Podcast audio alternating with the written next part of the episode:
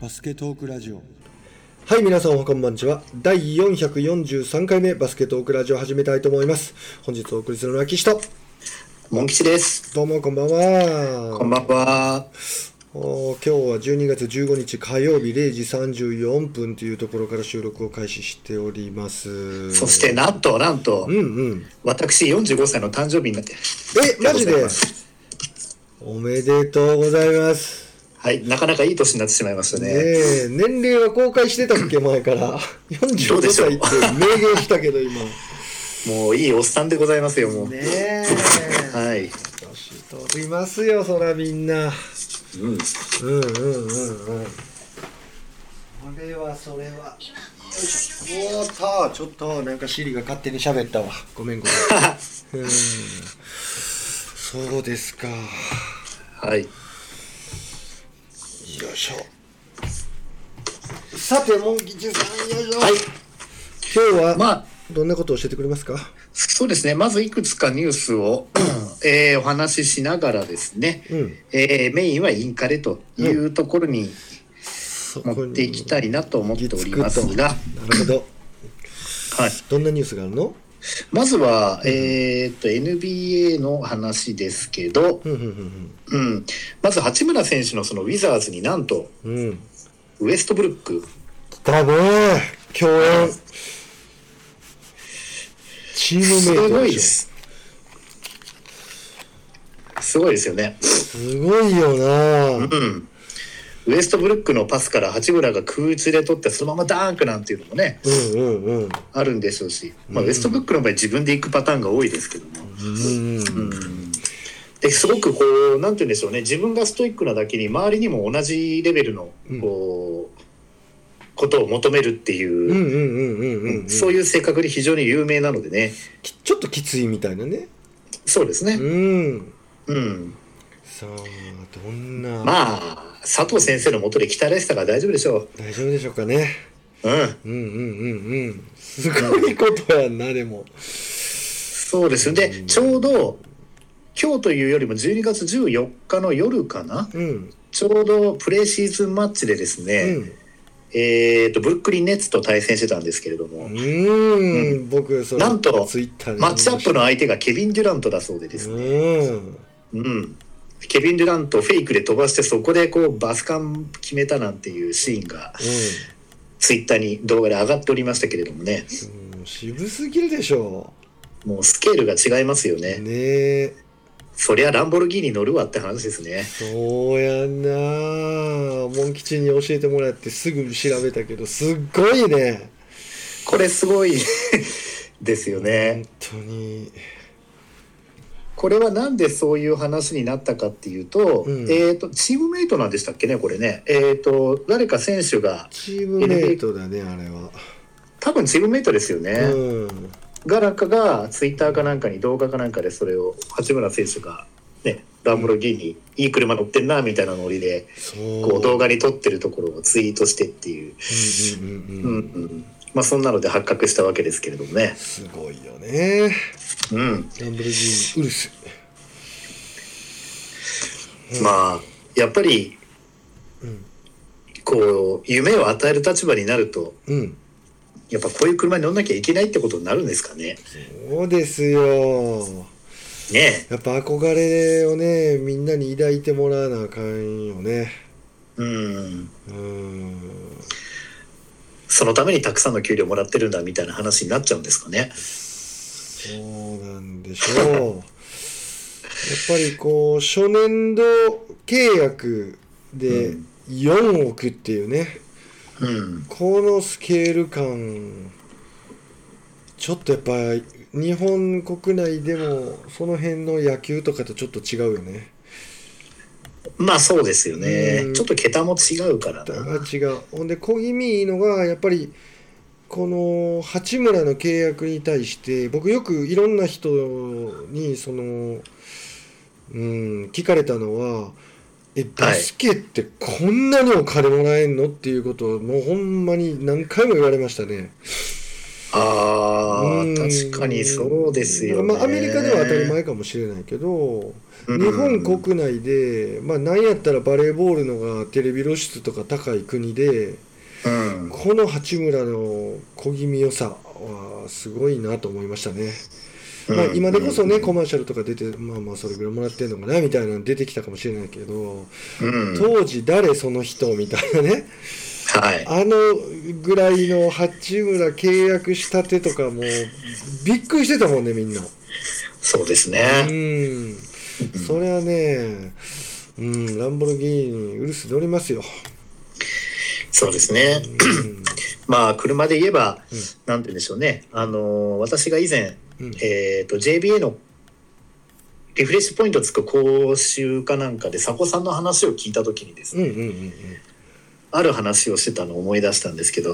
おなんか、竹内康介選手だと思うんですけどね。うんうん。竹内選手が IC の時で一緒だった時かそれとも広島ドラゴンフレーズの時か忘れましたけども、割とね頭が天井につついてしまうような小さな車に乗ってたらしいんですよなるほど。でそれを見て佐古さんがな「お前な」って言ってうんうん説教したらしいんですようん「お前は日本を代表する選手子供たちに夢を与える選手だぞ」とうんうん。 「そんなお前がこんな車乗るな」とか言ったらしいんですよ、ああ、そうなんだ。うん、で竹内選手すぐ車売って買い替えたらしいですよへえ。佐古さんにそんな男を語られちゃったらもうねほんまやね。金なくても買うしかないだろうなみたいなねうん感じになっちゃいまますけれどもね。す。もしくはものすごい小さい車に、まあ、サンルーフをフルオープンに常にしておいてですね、 これでつかないですよっていうウィットの聞いたことをやってくれたら面白かったんだけそどうですねね。自分のでかさを逆にアピールするようなねそうそうそうそうそうそううんまあそんな話もねありましたけれどもまあ本当にね今これ乗っちゃったら今度何になるんだろうな、うんうんうんうん。いや、いくらでもあるでしょう。うん、まあアメリカですからねうん日本でそれやっちゃうとちょっと大変ですけうんうどんうんうんうんですねはい。さてで今度日本の国内の話になるおうおとうえーっとねまずね比江島選手がちょっと怪我しちゃったんですよねあ、。そうなんだ。結構ねこれ大きな怪我っぽいんだよなただちょっとね私も漢字が読めないような読めないというかうんどういう怪我なのかよくわからないんですよね正式な怪我の名前っていうのがこうよく最近出てくるんですけど、うんうんうんうん。うん、これ結局何なのみたいな えー、そうなのそんなそんな怪我の名前なのなんとかなんとかなんとかしようってなってくるともうなんかわからないところがあるじゃないですか,、なんかんこう見てると、うんまあ、とにかくちょっと長引きそうなうん感じなんですよ。ああ本当やな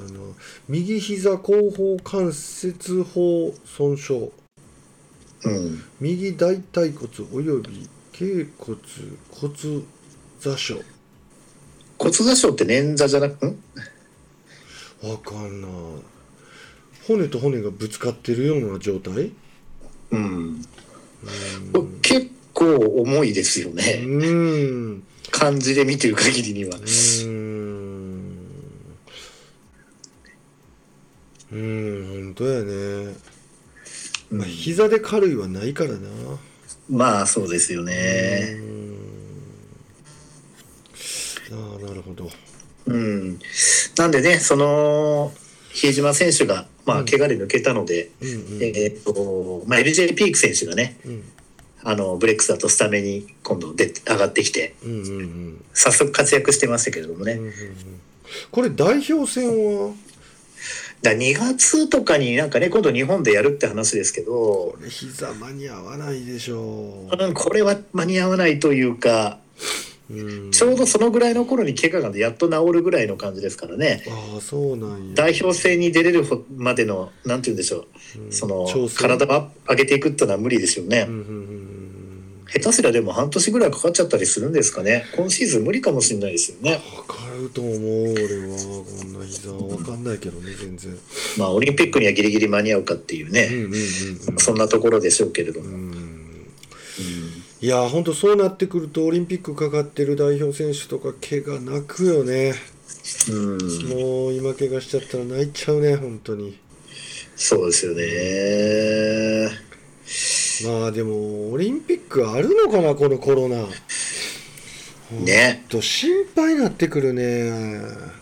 それでいうと直近のウィンターとかジュニアウィンターとかもやばくない今ねこの前市船がねなんか3030うん何人って出てましたよねそう30何人出たんやいや560人のうちの30何人がバスケ部だったみたいなことが書そういてあっ大てクラスターやん、うんうんうんただそれに対してうん市船がどうなったのかっていうことに関しては記事に上がってなかったので、うんうんうんうんあのねどうなるのかわからないですけど、うん今日帰りの電車でヤフーニュース見てたら今度はその市船と練習試合を当時してた土浦日大の方からもまた出たと、うんでこっちはウィンターカップ危うしって出てましたからねうわ関東の強豪校が2つ一気にボコボコとこういう感じになっちゃってもう本当にシャレにならないですねーここへ来面白いてのないんでこれ本当にまあ PCR でこう分かったってことだからね、うんまあ多分症状は無症状ってことなんでしょうね、うんうんうんうんうん縁起でもない言い方だけどこうなってくると PCR 検査をしなくていい状況を作らなきゃいけないって感じですよね、うんまあちょっと変な話ですけどそうなってくるよねううんん、うんうんうんんた怖いだめっちゃ出るよねそうなるとだってうんこのクラスター2あうわうわうわうわごめんなんかすごい音鳴ってるただこのクラスター2チームに PCR 検査を行わなければ無症状のままたくさんの高校とやってしまうっていうことでしょうんうーんなので PCR 検査をしなくていい状況っていうのを もう作っておかないと結局なんて言うんでしょうね結局外と外部との接触を極力避けるっていう状況を作っとかないとっあーそういうことていうことですうんうんねうんうんそういうことかでも練習に向かうにもねうーん電車に乗ってバスに乗ってだなんだってなるわけだしそうでしょうううんーんもうこのまま無事に年明けうん迎えられますようにというところなんですけどもね、そうやでうん、さてまあそんなニュースもありうんついついでにもう一個マイナスなニュースをマイナスというかうんこれもちょっとね話題になったんですけどもね、うんえっ、とねこれ B リーグの話なんですけどね、うんまあ、ニュースには B リーグ京都の前ヘッドコーチチーム運営会社を提訴要は浜口炎ヘッドコーチ今富山ですけど去年ハンナリーズにいてうんでまだね複数年契約が残ってるって言われてたんですよ実は。はいところがいきなり京都を辞める話になりうんその後の会見みたいなものだかなんかそういうこう挨拶文的なものも変なさっぱり具合でですねうんうんうんあまあなんて言うんでしょうねチームをこう長く見てた人とかファンの人たちっていうのはなんか変な違和感をですねうん感じててなるほどで余計なことも言わずに普通にあっさり辞めてうん何だったんだっていう感じだったんですよ当初うんその時は。うんうん、でその後富山に行って、うんうん、しかもマブンガもまだ契約してないからもしかして連れて行きじゃないのかって話になって本当にマブンガが富山に来てうん一体浜口さんと京 あの京都の間で何があったんだろうねなんていうね、うんうんうんうん、うんえしこかもれ B リーグの全ヘッドコーチが提訴はこれは要するに浜口さんが提訴したってことですよあはあはあはあ京都を、うん、今京都のヘッドコーチはねうんあの別のあれがなってますからうんうんうんうんそうですで結局未払い報酬950万円ええええなんか要は、えー、と18年2018年6月からうんあ7月からかうん21年6月末までうんうん3年間のヘッドコーチ契約を結ん結んでいたということなんですだから要は今度今シーズンの終わりまでの契約を本当は結んでたんですよねやっぱりはあ、はあはあはあうん、だけど今年56月に支払えるはずだった報酬250万円がうん未払いうんあとは2019年 3, 年3月から1年間ゼネラルマネージャー業務も担っていてその報酬600万も支払い義務があると主張しているとうんいうような、うん、9期にわたってハンナリーズをずっと率いてた、うんうんうんうん、これがあっさりなんか大して深いこう挨拶もせずあっさり辞めちゃうっていうところで、うん、まあ原因はこれだったんかいなとなるほどいうような話になっておりまして、苦しいんだなぁうん、だからなんて言うんでしょうねあの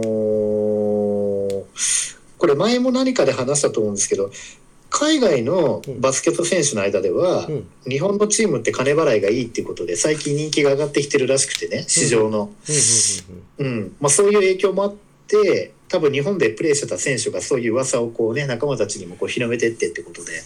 うんうんまあ、それで日本に来る海外の選手のレベルもどんどん上がってきてるんだと思うんですけど、うんうんうんうんうん、だからこれはこれで事実だ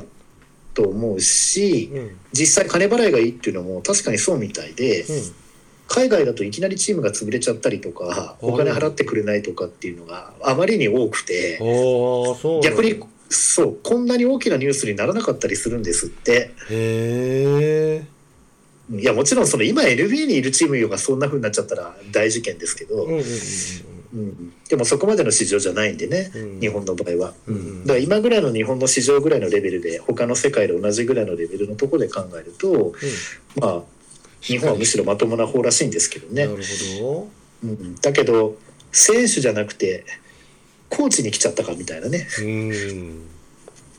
あと個人的に興味持ったのはヘッドコーチってこんだけもらってんだっていうねいやほんまに俺聞いてれそっちに行きますよね興味が味が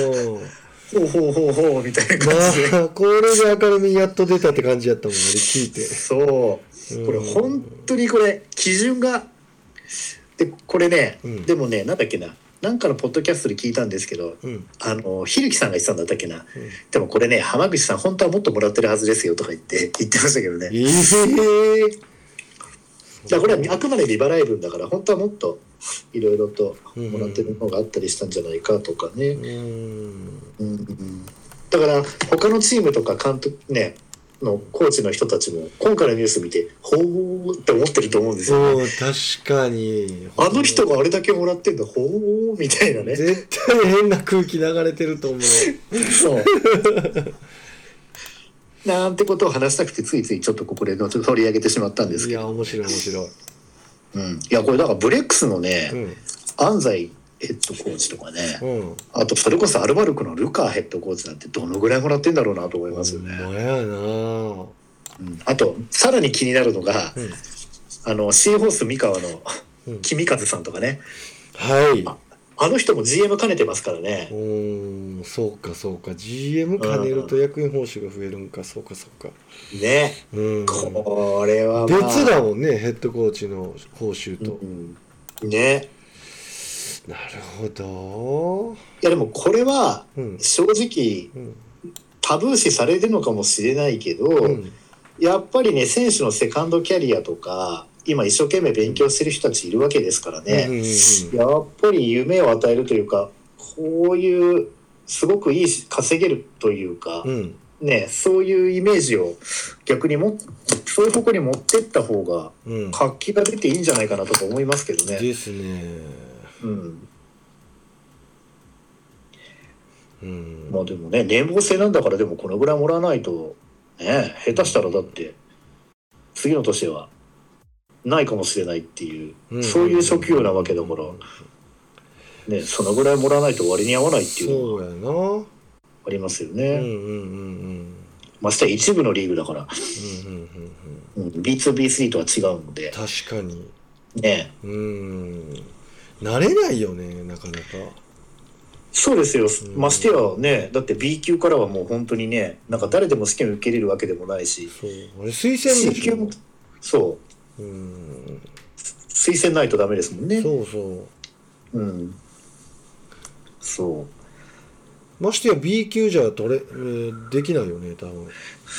そうですねうん B 級だと確か前は B3 のアシスタントコーチはなれるとかだったんですけうど、んうんうん B うん、B2 とかでもアシスタントコーチはなれたんでしたっけア忘シれスちタゃンっトコたーチけはどなれるなんかその辺がちょっとまたワンランク厳しくなったんです確かね、うんうんうん変わっちゃったんで、うん、うんなるほどまあちょっと垣間見えて面白いニュースですいやそうなんですよねこれ密かにその京都が未払いっていうことに関して反応するのは普通のファンの人たちですけど、ちょっと待て高知の年収ってっていうのはちょっとまた 違ったそう目線の人たちがそこにちょっとうん食らいつくところという確かかに拾っちゃいますよね、うんそんなところですねふんふんふんふんさて次はあとは、えっ、とまあこのインカレも含めてですけど関西のね学生が結構面白くて、うんまず特別指定が今回 B1 に2人出てますよねうんうん1人が大阪エベッサ大阪エベッサ藤本幸太選う手ん幸太選手行きましたねすごいでうんすサインもらっとけばよかった本当ねはい一緒に見に行きましたもんね高校の時そうですよあの時からもう藤本幸太選手ね私あのドリブルとパス見た時にもうすげえと思いましたからねうんうんこれはベスト全国ベスト8以上のレベルのポイントガードだなとは思ってたのでうんうんううんんうんうんまあどうでもいい話ですけど私の目に狂いはなかった的なね、いやーでもほんまそうやでうん、やっぱりこんだけいろんな選手見てくると、うんうん、やっぱりピンときた選手はやっぱりこうやって名前上がっていくなと思っうんて、うんううんん、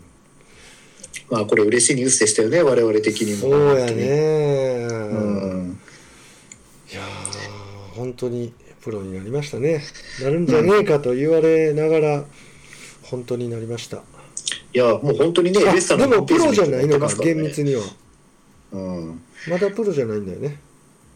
まだ特別指定契約ですけどねそうやんなまあうんでもこの時点で特別指定選手に選ばれてる時点で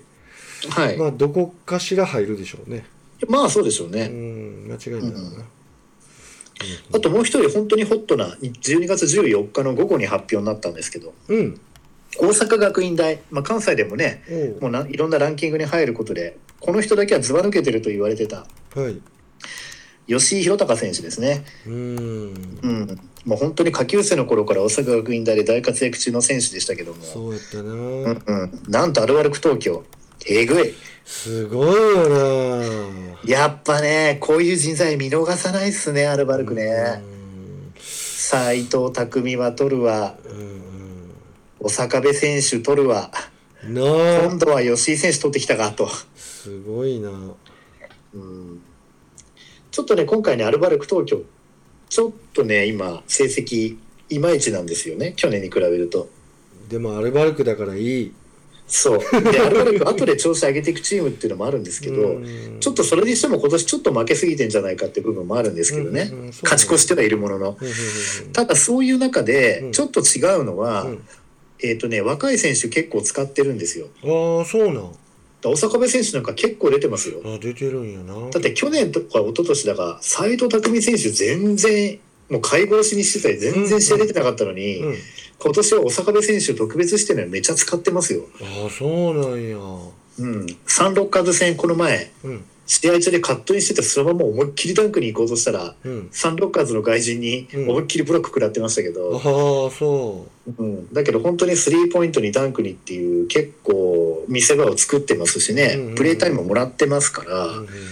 うんうんうん、こういう選手も使い始めたなと思って。うん。うん。まあ、馬場選手とか抜けてね、ちょっとこう、層がっていう部分もあるのかもしれませんけれども。うんうん、やっぱりこうリクルートしっかり動いてるんだろうね、ちゃんとうんこう、し芯のしっかりした選手をこうチームの、まあ、なんていうんかな、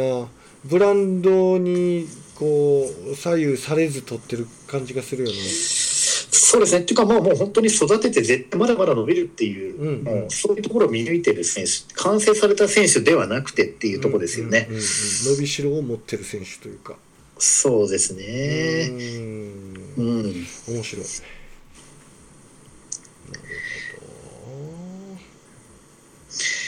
そうですね。うんうんじゃあ、いよいよインカレいきますか。行きましょう行きましょかなりもったいぶってしまいましたが。う。いやいや、競り上げてきましたね。さあ、で、女子からいきましょうかね。あ女子から行きますか。うん、で女子まあ確かインカレに関しても1日目が終わったところぐらいまでは、うん、えー、と確かご紹介をさせていただいてたはずなんですそよ。うだよね。うん、棄権したチームも出てしまったりとかね、そう、まあいろいろそういう話もしましたけれどうも、んえーっと、2日目のところの結果ぐらいからじゃあお話ししていきましょうかね、そしましょ順番そうに。しましょう2日目になってシーシードでもないのか、えーっと、強い学校もどんどん出てきて、うんえーっと、まず拓大対北昇大学が111対49で拓大。うんで、札幌学院対大阪人間科学、うんえー67対94で大阪人間科学。うんで倉敷芸術科学大学対日本体育大学49対98で日体大順天堂対静岡産業大学は67対60で順天堂大で日本経済大学対関西学院これが78対64で日本経済うんうん日本経済ってなんか留学生でもいそうですねこれ日いるのかね、本経済大ってああやっぱいるなうんいるいるああいますね1 9 0センチうん一関学院からリスカウトしたんだ渋いところから取ってきてんなこれ日本経済って男女ともにいますからね留学生ね、うんうんでその後仙台大対大阪体育大学は、えー110 64対113で大阪体育大新潟医療福祉対福岡大が73対79で福岡大うんうん日本女子体育大学対北陸大学が93対64で日本女子体育大学ここで、え1回戦が全部終わりみたいなところかなこれ日本女子体育大学はどこだこれえーっとブロック的にはあらどこだ日本女子体育大学えーっと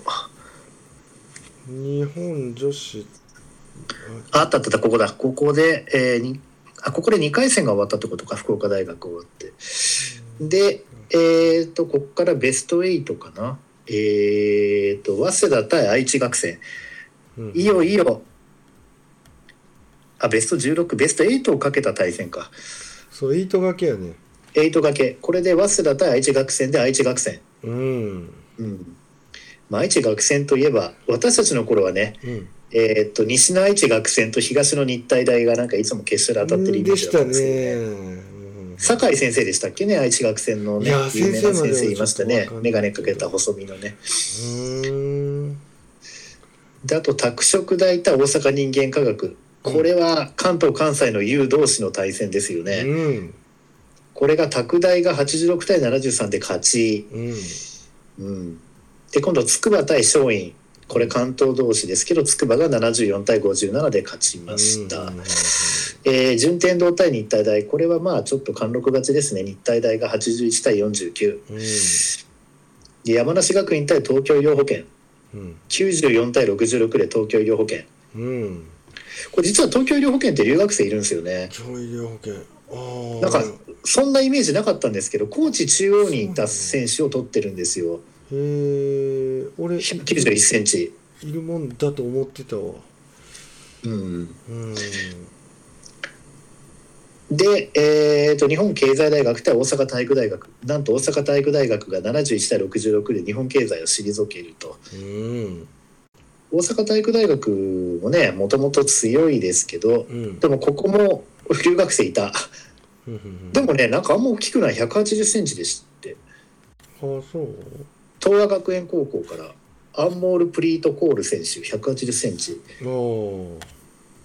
あまあ普通よりは大きいけどうんでも他のチームの留学生みたいなあれではないですよね本当だなうん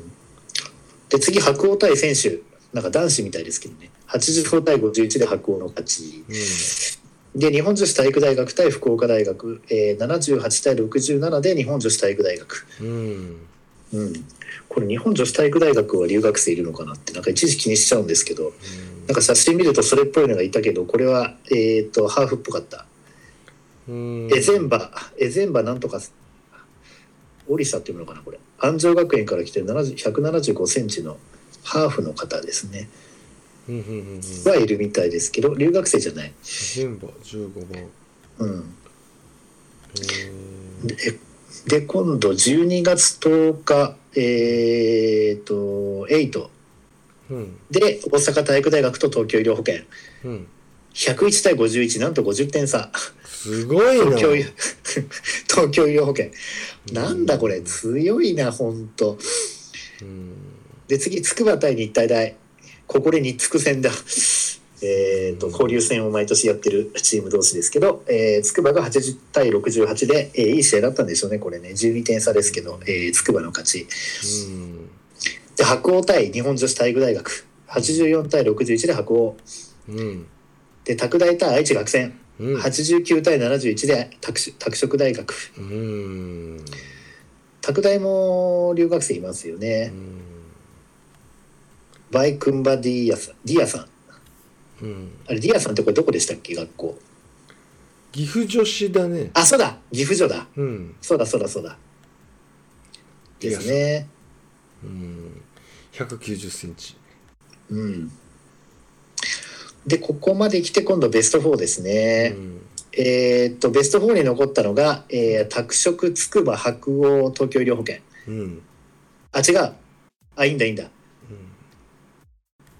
んで、えーとですね。うんあらで、結局、準決勝が、あらこれなんだどうなってんだこれ。準決勝が、白鴎対拓殖。うん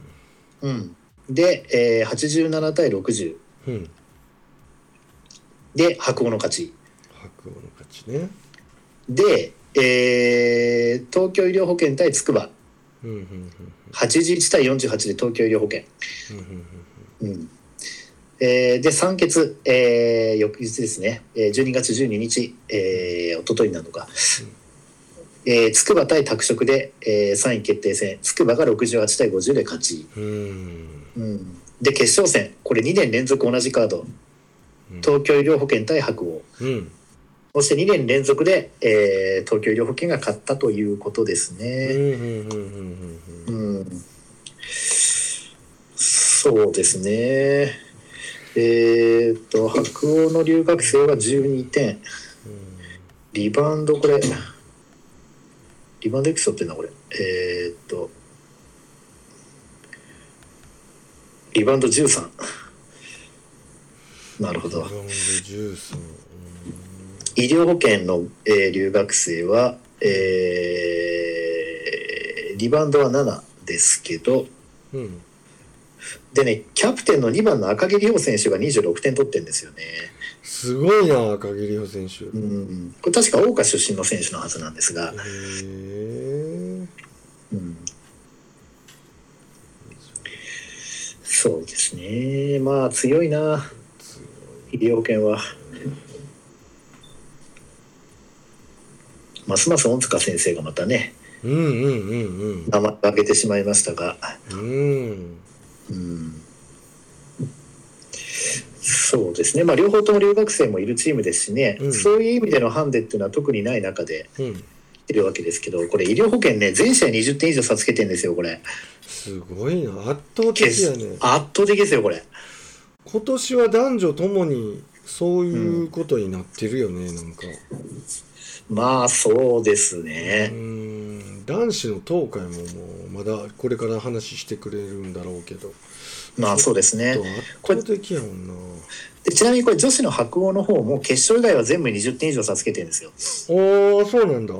うん。うん本当やなほうほうほそうなんですおーうん本当だだから、本当に2強って感じですねうん。うんうんうん。こうなるべくしてなった組み合わせってとこです。うんうんうんなるうん。ほはい。そして、男子いきましょう。どはい行きましょう行きましょう、えー、と男子はですね、えーとこれも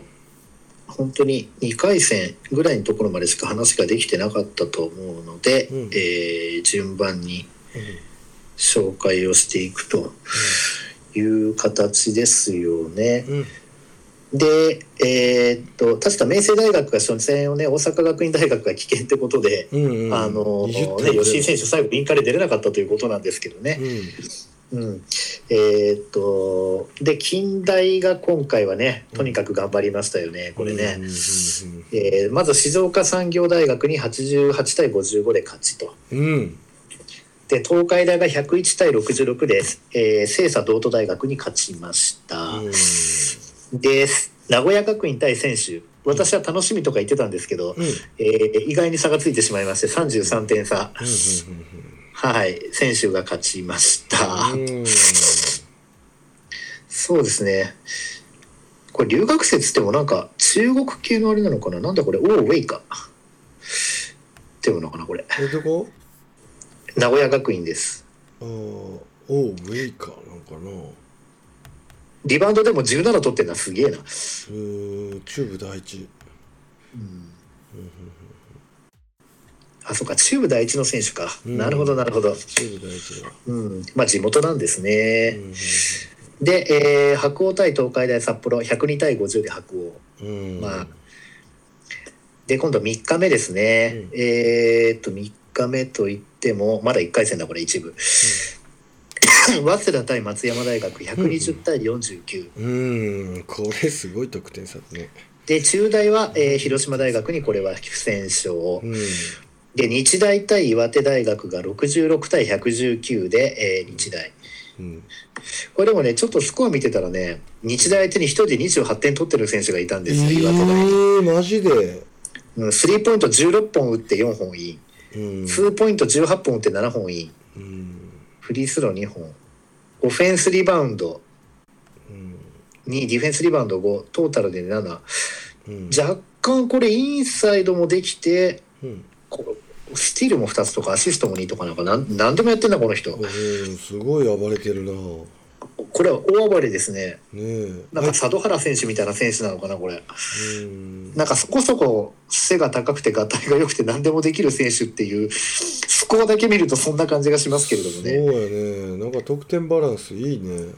相葉選手っていう選手ですね、これ相ね。葉選手うーんうん岩手大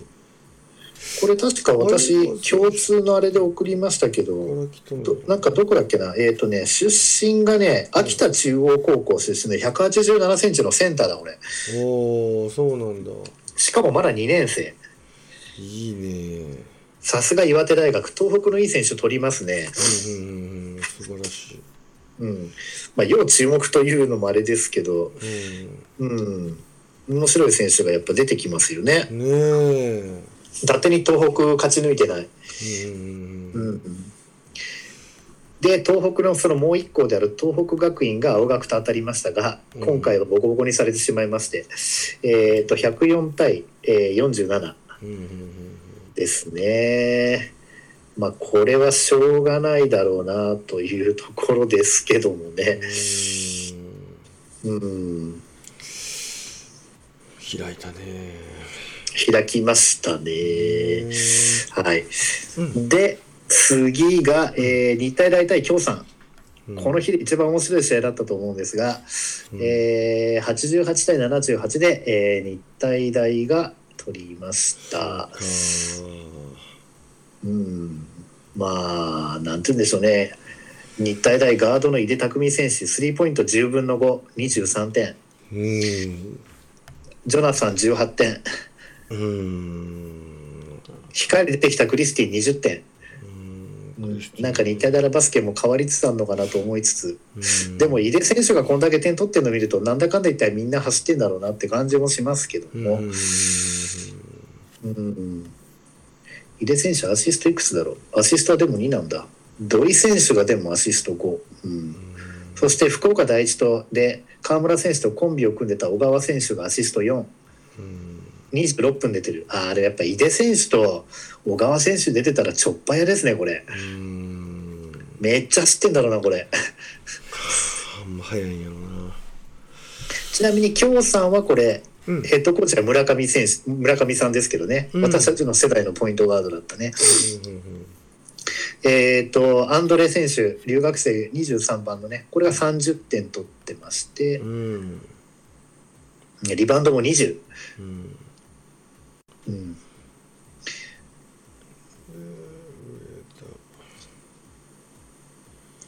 ですね。あと上田選手が17点かう。んうんまあでも今年は本当近畿勢は面白かった。うんちょっと気を吐いてくれたのかな。そうですね。うんうんそして、いよいよベスト8、8掛けか。8掛けで、えーまず青学対中央。うんうんどっち勝つかなってとこでしたけど、うんえー青学が77対68で勝ちました。うんうん、で次、専修対明星大ですね。うんえー116対69、うんうん専修の勝ちでしたうんね。ちょっと1ピリで19対28、うん2ピリが22対22、互角、うん3ピリが32対21、4ピリが34対7と。 4ピリ決定的やね。うんまあ、オフェンシブなチーム同士でしたけどね、最後なんかもう選手が圧倒した感じでしたね。そうか。で、大東文化対福岡大学。うんこれが84対51で大東文化の勝ちですね。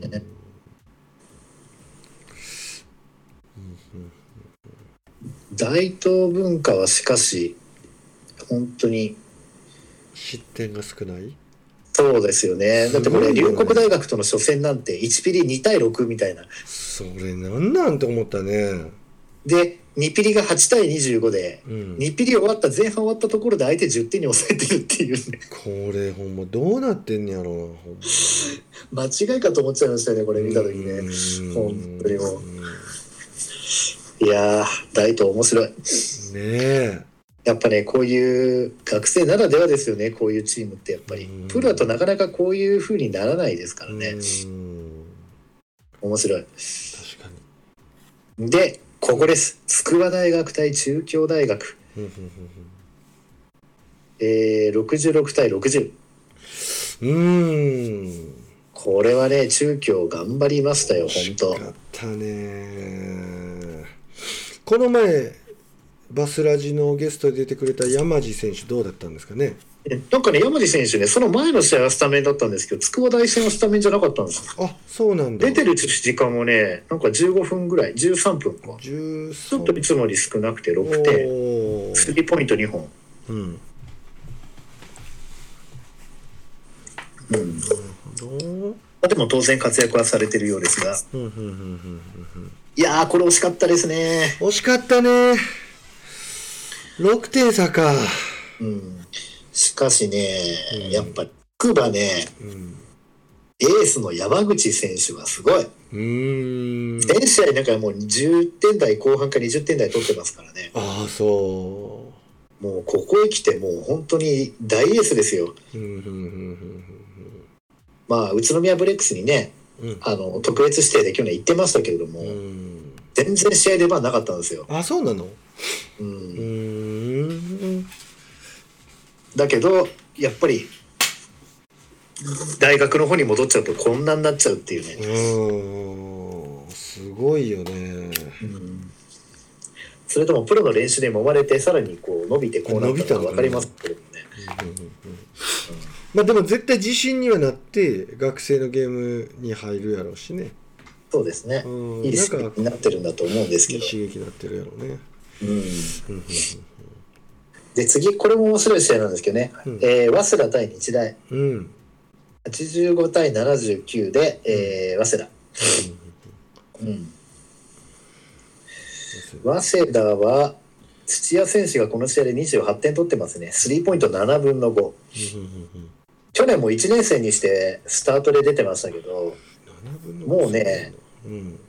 土屋選手には好き勝手やらせるよっていうような、そういう雰囲気を感じましたね。ああそうなんだ。もう、あれ、なんて言うんだろう、1年生であんなプレーしてたら普通怒られんだろうってういう、んそういう完全になんかこう自分中心の、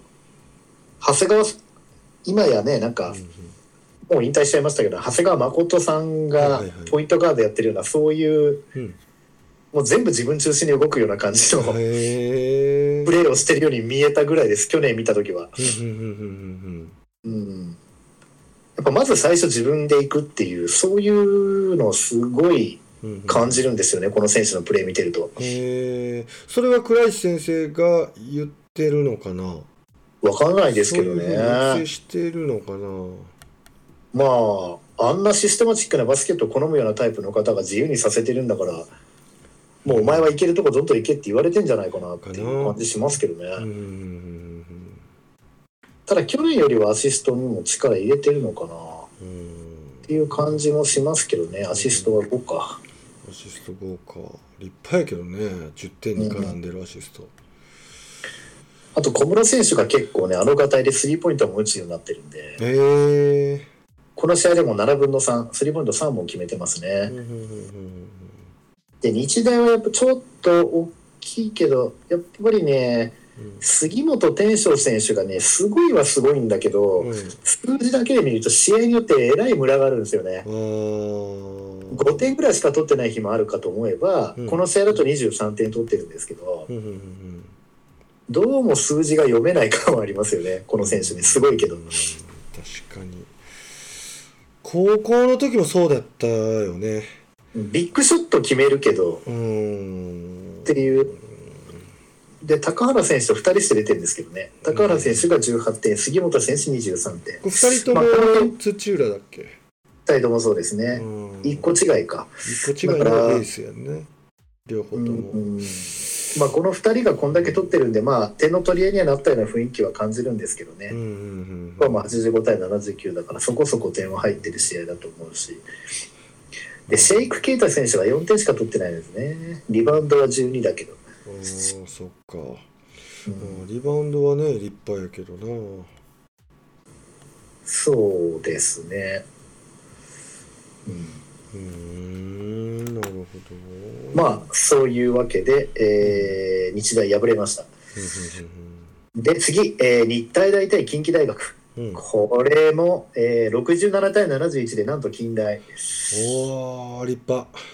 これしかもね1ピリ20対10で日体大が取ってるんですようんうんうんで2ピリが10対14で近畿うんうん6点差に縮めるうんでさらに3ピリで20対22で近代が2点リードでここ4点差に縮めるうんで最後17対254ピリで逆転して67対素晴らしい71という、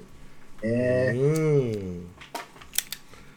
まあ近代といえばですね、まあ、パトリック選手ですよね岡田選手と一緒にこう東山をねうんうんうん準優勝に導いたうんこの試合も10リバウンドの18素晴らしいね点。うん質が高かったよね高校そのう時がですね、うんやっぱ安定感がある留学生ですよね、うんでそれ以外だと米沢選手とか坂口選手っていうスタートで出たり出てなかったりとかそういう感じの選手が割と柔軟点取ったりとかしてて、うんうんうんうんうん、日本人選手は割と点数はその日によってばらけてる感があるんで、うんうんううんうんん、意外とまた絞りにくいのかうんどうなのかってとこですね。で私が注目してた東海大対天理大うん86対62で、えー東海大と、うんえーこの試合では、えー大倉颯太11点川村選手5点、えー大倉颯太スリーポイント3分の2川村選手スリーポイント5分の1うんですけど、えーアシスアシストも大倉颯太3川村選手にうんうんプレータイム2人とも24分。うんうんうんうん佐賀原選手すごいなうん佐賀原26点もうね、佐渡原選手ね、これ私毎回言ってますけど、うんもうね、本当ね、和製バークレーですよ、この人。もうそんなフィジカル強いもうあのがたいで、うんあの、東海大相模の時はもう本当にゴール下の要だったんですけどね、うん大学入って、まあ、巨体の選手がね、多いチームだから、うん必然的に上に上がっちゃうっていうのも、もしかしたらあったのかもしれないですけど、うんでもね、YouTube とかで見ると分かるんですけど、うんあ後原選手がね誰か大学の他の選抜選手とかとワンオンワンやってる動画が上がってるの見たんですようんドリブルハンドリング結構鬼ですよあの人ああそうなんやああの形でこんなの平然とやってのけちゃうんだってうんうんいう、うんうんだから本当にねオールラウンダーに育てた陸川さんすごい。うーんかあるいはその環境がそうさせたのかもしれないもし、しれいないしねやだからね、うんあのー批判でも何でもないんですけど、あのーこの前代表選手候補がバーって名前上がった時に、うん東海である西田選手が入ってたんですよね、うんうんうん一人だけ。うんうんうんうんいやいや、里原選手選ぶべきなんじゃないなるほどいや、私本当そう思いましたからうん。うんだって東海大に入ったあんだけ化けるんだから、うんうんこれ日本代表選手たちの間にも生まれたらもっと化けんちゃうんかって思うんですよ。うんなるほどうん、西田選手は別にシューターだから、ねえ、まあ、いろいろフォーメーションとか覚えて、こう、ねえ、成長するところももちろんあるんでしょうけど、うん里原選手の方が絶対日本に必要な選手だと思うんだよなるな。ほどで里原 B 期の私は思ったのであうんりうまんす。うんうんうんでもね、まだね、プレー見たことない人、本当見てほしいですね。佐田原選手うん、もう今ね、結構有名になってきてるから、結構 YouTube 上がってるねという意味では僕もそれ見たことあるんですようん、うんでこれの本当の凄さは、うんその、好プレー集めた動画もそうですけど、私がさっき言った、うんなんかね、白鵬のね、誰かとかとなんかワンオンワンやってる動画とかが上がってたんですよ。うんうんあれ見た時に、本当にすっげえこんなん止められんわと思いました。うんうんうん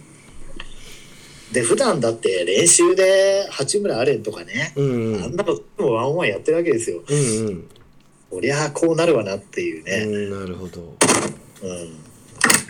当にこの選手楽しみ。まあ天理はもうちょっとねスコアを取りたかったねそうですね、結局、ロースコアに持ち込むチームって、うんディフェンスがすごいからこういう風になるんですけど、うん一方で、そのスタイルにせざるを得ないっていう、オフェンス力に原因があったりもするのでね。そうなんだろうなうん、 62点で勝ちに行くって言ったら難しいよねうんこれはね、ちょっとむずいですね。なあうん相手東海やしなあうん、でやっぱ弱いところで勝負されちゃうと、どうしてもね。うんうんうんさて、そこで、あとは、えー明治対白鵬。うん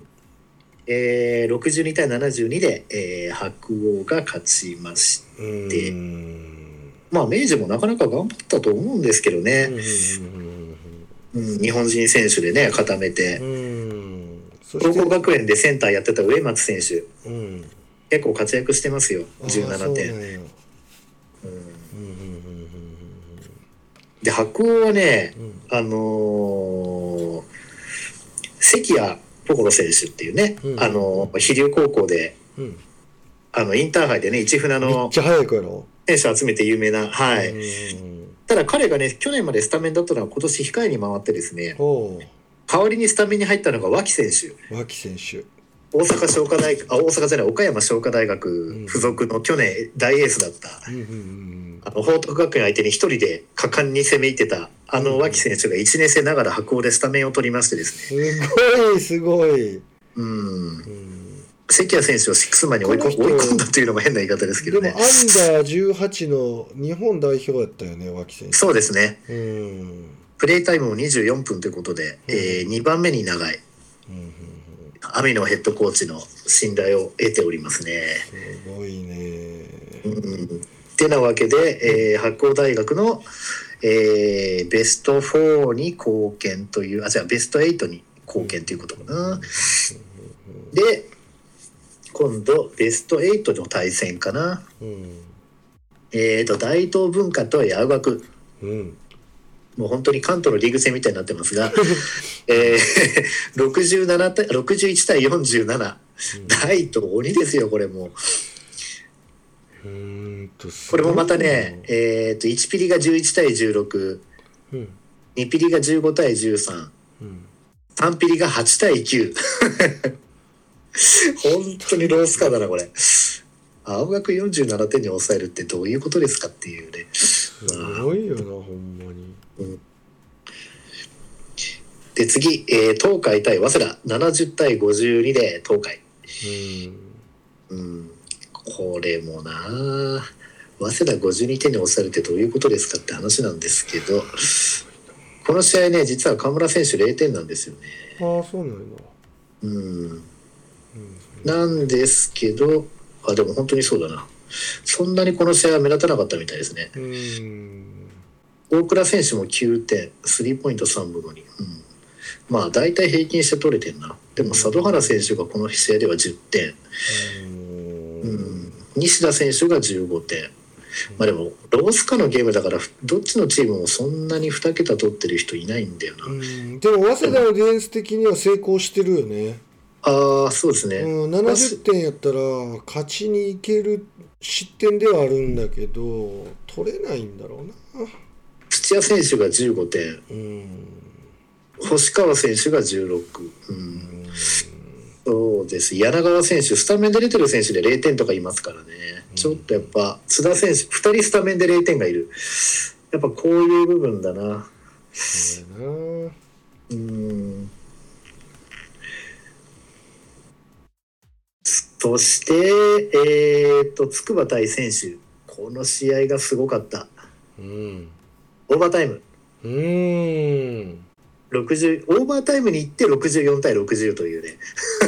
筑波すげえ選手をオーバータイム含めて60点に抑えたっていう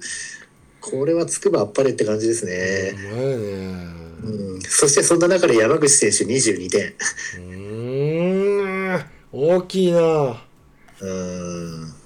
ちなみにねつくばには横地選手も入ってるんですけどうんうんうんこの試合なぜか試合出てないですね横地選手怪我でもしてんのかなこれうんで、えー選手はやっぱり西野選手が毎回安定して十何点取ってますけどね、うん、そしてキング甲斐選手、うん、そうですね、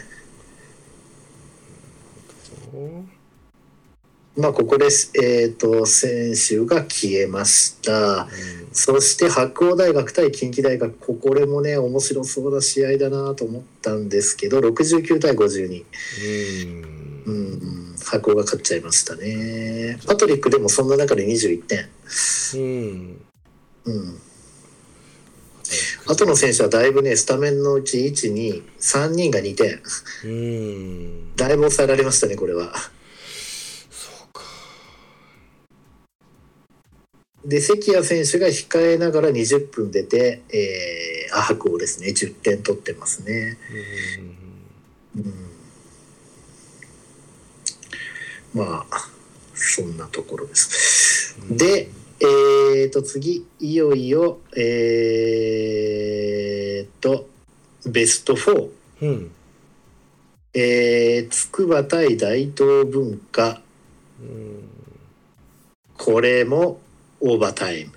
うム。んこれ最初、筑波が17対7でリード。2ピリも15対12でリード。うんところが3ピリで8対19となり、ここやねうん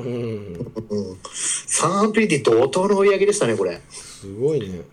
で、4ピリで14対16。これでぴったりで終わって、えーオーバータイムっていうことなんですけど、うんこの試合、山口選手29点。もうね、本当大エースです、彼。す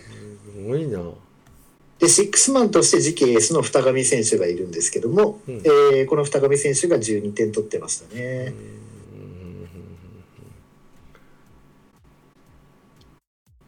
うんまあでもこれ、うん、まあ筑波だからオーバータイムが確か2試合か3試合あったんですよ筑波今回ね、うんあーすごい粘り強さがこうだ接戦だったら逆に俺らの方が有利だぐらいのつもりで筑波は戦うつもりだったんでしょうね、きっと決勝は。で東海対白鴎が、えー83対62でこれ意外に開きまして。 うんうんえー大倉颯太11点河村20点ええ波あるなでもこんなてか取ねれるんだ彼でこいつかよって感じですよねスチール55へえスチールですよすごいなもうボール奪って点取ったんだろうなっていうのが容易にわかるうんと思ったら違ったスリーポイントが7分の515点スリーポイントだった20分あのーそうほんまやなうんか高確率やねねう何なあの確かなんかハイライト動画で上がってたな河村選手スリーばっかボコボコ決めてるのへえ逆に佐原選手がこの試合は7点しか取ってなかったということですが、うんうんうんあーまあリバウンドは6本、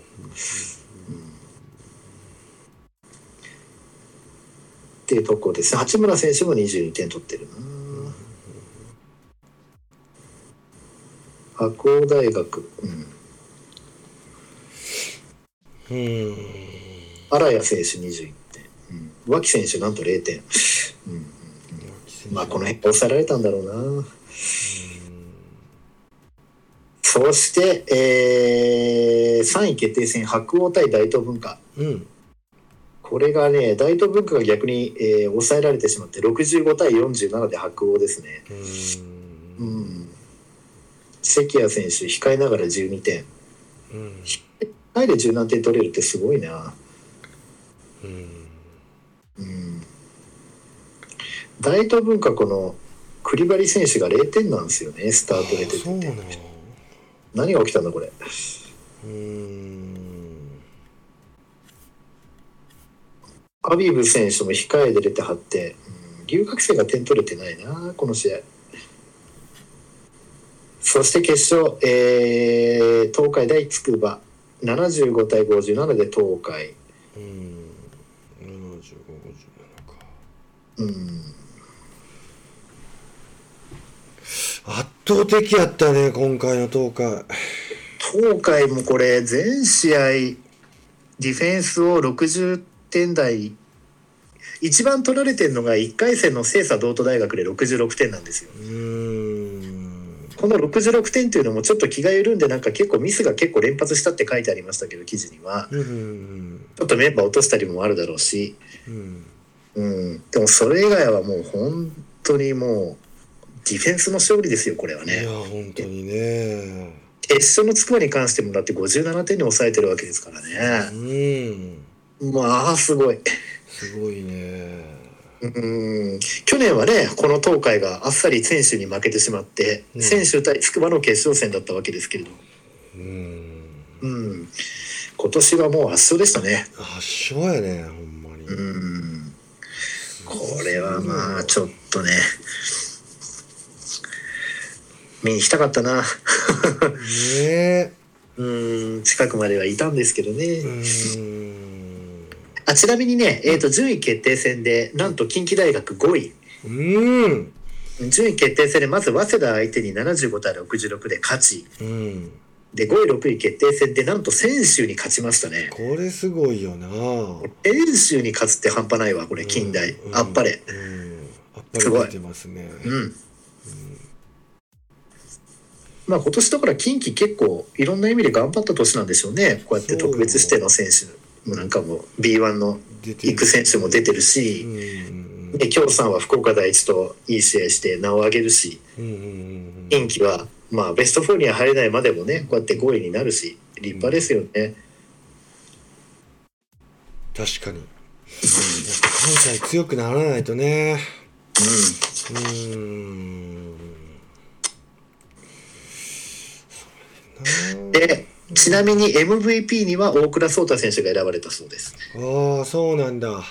だけど浮かない顔をしてしてしていてですねなぜかといえばなんでなの、えー、と筑波のゾーンディフェンスに手こずって崩すことができなかったっていうへえことをインタビューで答えてたそうです。ほうほうほうほうんううんなるほどあとは、えーこれから先は何だろうえーっともう大学が出るのはないんですよねもう日本オールジャパンも大学生は出てこないですからねそっか今シーズンは終わりかそういうことですうね。ーんまあできただけギリギリという感じやけどうんまあ良かったし時代が時代でなんとか見れる環境があり、うんうーんバスケライブ j ネット t v っていうんですかはいこんなんとかでなんとか見れましたけどこれ親切にですね YouTube でももう次の日には見れるようになってましたあそうこれ分からないんだけど J スポーツかなんかを誰かが撮ったの YouTube に上げてるのか何なのか分からないんですけど、おうおうおう音声は聞こえないんですけどなんか画像だけはちゃんとへー J スポーツかなんかの画像かなんかを YouTube で見れるようになってましたねだかなるほど。ら私もそれで1日遅れでいろいろ見たりしてるんですけどうんうんうんうんそうか。モン吉から見て面白い選手いましたかいややっぱり里原選手にばっかり目がいっちゃいましたけど佐ね 原選手ね。フィジカルモンスター。あとはやっぱ専修大学の西野選手うんうんうんうんさすがやっぱ秋田のね特別指定とかでプロに揉まれててうん 3x3 やら何やらで、うんうんえー技を磨いてうん。うんだければことはあるなありとますか。あとは思った以上に中央大学が結構いいチーム作ってきてるなっていう感じをおお、そうなんだ。ううんまあ、あとはやっぱ何より中京ん。やっぱりこう準優勝の筑波と大接戦、うん。うん、面白かったと思いますうしん。そうですねまあでも選手だったらもうやっぱ佐渡原選手一押しですね私は、ああ、そうなんや。うん、やっぱこういう選手日本にだって貴重ですよう、んうんうん。確かに。うんうん、外国人でもつけるもんな。ないや本当そうですよ留学生より体強いと思いますよあ。彼、う、うんん確かに。うん、なるほど。あとね、個人的にはあとね、神奈川出身だからっていうのもあるんですけど、選手のね、キンク海選手。うんうんうんうん。この選手もね、面白いですよね。うん、選手向け。面白い。へえ。いかにも選手のバスケットっていう感じです。うんうんうんうんうんうん、選手のバスケのスタイル変わってないんかな。そうですね、ヘッドコーチが今、佐々木先生に代わって、うん中原さんじゃないんですよね、今ね。うんうんううんうんんうんスタイルはどうモンで吉からも見、てあんまり厳しく管理する選手あのコーチって感じはしないですねうん。どっちかっていうと、選手とよく話し合っていろいろやってるような感じ。うんうんうんうんうんうんうん、なんか真面目そうな人柄の方で、うんうんうんうん、や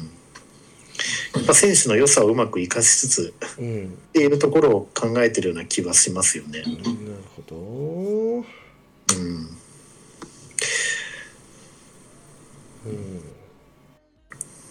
まああと日体大の井出選手うんうんうん。めっちゃ速い早いって言ってた私ね。大好き、はい、うーん。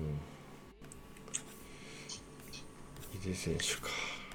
うん、うんうんうん